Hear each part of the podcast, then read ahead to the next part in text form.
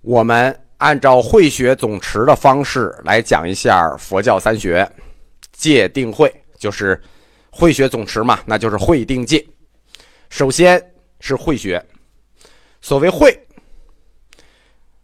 智慧的慧啊，学习、体会、宣传、宣讲佛法呀、佛理呀，这都属于智慧的范畴。通称我们说的法布施，这都属于智慧的范畴，通称为慧。有了慧，才能发定，这叫由慧发定。大家注意啊，慧为总持的时候，则由慧发定；定为总持的时候，则由定发会，都可以，哪个在先都可以，没有什么非得怎么着的问题。其次就是定，所谓定，在慧学里的这个定。是由慧而来的，由慧发来的，掌握慧，思考会，定什么呢？定慧，对吧？北京的同学呢比较熟悉，中关村有一个口腔医院，它后面有一个不开放的辽朝时代的寺庙，它里的那个佛像建筑非常好，那个叫定慧寺，定慧寺就是这个意思，让这个慧。最终能被修行者所把握、所掌握的方法，叫做定。那有了慧，发定，发完定，才能谈戒。慧定戒，最后就是戒。所谓戒，戒是一种强制力，自觉的强制力，还不是别人强迫你啊。不听话打你，强迫你不是，是自觉的强制力，用以保证这个定和会的修行，还要确保在这个修行过程中的这个禁欲的要求。这个，因为你你会嘛，思索，一个人在这思索，对吧？有的时候你会想的多啊，光观想思索行吗？不行啊，对吧？别忘了，我们说修行是在两条主线上前进的。肉体与精神共同激荡，肉体精神双修行双丰收。您不光是要有慧，要有定，您还得有反省，还得有戒，对吧？这个慧定戒，就是以禅宗为代表的学派对三学的一个顺序看法。那么，到底是我们老说戒定慧，戒定慧，那那戒定慧是哪个学派的呢？戒定慧那个学派。先发戒的那是南山弘一法师，就那个律宗做总持的，由戒律为总持的那个学派是戒定慧。戒定慧三学，就是佛教对于全部宗教实践或者说全部修习实践的一个基础分类方法。普通同学在理解戒定慧的时候啊，他没有考虑过顺序问题。就刚才我讲到顺序问题的时候，大家为什么没有考虑呢？是因为。大家把戒定慧的定，简单的理解为了定力啊，有定力啊，既然有定力嘛，哪儿定不是定啊，对不对？啥时候定不是定啊？所以你就觉得戒定慧可以解释的顺。但是这个定不是瞎定的啊。后面的课我们会展开定学，定它跟定力就不是一个概念，定是一个学海在佛教里头。它它广大到什么地步？广大到我们内部管它叫学海，那就大了去了。总的来说，定学学海有广义的和狭义的两种学说，一类是偏哲学的定，一类是偏神学的定。那很显然，这个偏神学的定就更大了啊，它可以展开的空间就更大了。戒定慧这三学。它实际只是佛教这个道地分类的一个总称，或者说三大类。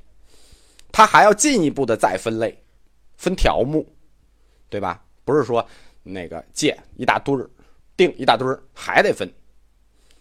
三学只是三个词，这个它再往下分还是三个词，叫做七觉知、八正道、三十七菩提分。这就是把三学拆开以后的分类，我们后面会全部列开。在戒定慧这个三学，就是我们道地追求最终寂灭、最终真理的这个方法中，我们可以看到就是我们课里一再谈到的是什么呢？佛教它是以求法、求真理为目标的宗教。为什么这么说？道地追求什么？追求最终目标寂灭，追求真理，追求最终目标。但是它的方法戒定慧，你们看这里头有神吗？这里头有神神鬼鬼的东西吗？没有，对吧？都是很唯物的。佛教呢，我们用一个不恰当的比喻，在当前世界性的宗教里面，佛教就相当于马克思提出来的那个科学社会主义，对吧？因为他的修习方法就这三学戒定慧，完全唯物性的，相对于其他宗教有神类宗教，那简直是充满革命性的，对不对？道地三学就是戒定慧，既是他修习的方法，也是他修习的过程。这里头没有偶像崇拜的元素，崇拜谁了吗？提到崇拜谁了吗？没有，也没有神灵信仰的成分，这里也没有提到过神，对吧？他追求的是什么？慧学总持，就我讲课的时候是以慧学为总持，慧学总持那只对智慧的思索和追求。我们就可以看出来，佛教的这个道地的追求，对吧？追求的就是思索，追求的就是智慧，追求就是真理，对吗？多么伟大，多么科学，多么唯物主义啊！基督教的祈祷，婆罗门教的祭司，对吧？这都是他同时代的啊，就跟佛教同时代出现的。你我们都不不往一千年以后看，对吧？在一千年以后才轮到伊斯兰教，我们不往一千年以后看。就这些宗教里面，你甭管它是原始的，有的甚至比佛教出现的还早，或者同时代，还是那些世界性的宗教，对吧？传播比佛教还广。其实佛教传播并就跟他们比，跟有的宗教比并不广，它传播有的比佛教还广。但是这些宗教无一例外的，是都出现了神学仪式，一开始就有神学仪式，并不是说他们在发展的过程里出现的神学仪式。就是一开始就是以神学仪式站起来的，但是，在佛陀或者说在释迦入灭后的第一个五百年里头，用我们佛教的历史分类法，就是说，在佛教正法时代，压根儿就没这事情，对吧？就是正法时代里就没有偶像崇拜，也没有神灵崇拜，对吧？这是原始佛教。正法时代的重大特点，那后面呢？按照我们佛教的分类，就叫相法时代、末法时代。我们客观说啊，多少有一点背离了佛陀的原意，对吧？但是呢，你都末法了，对吧？你相法你自己相，你学的还不像，对吧？你自己莫法，你就不要怪释迦摩尼他老人家了，对吧？怪自己。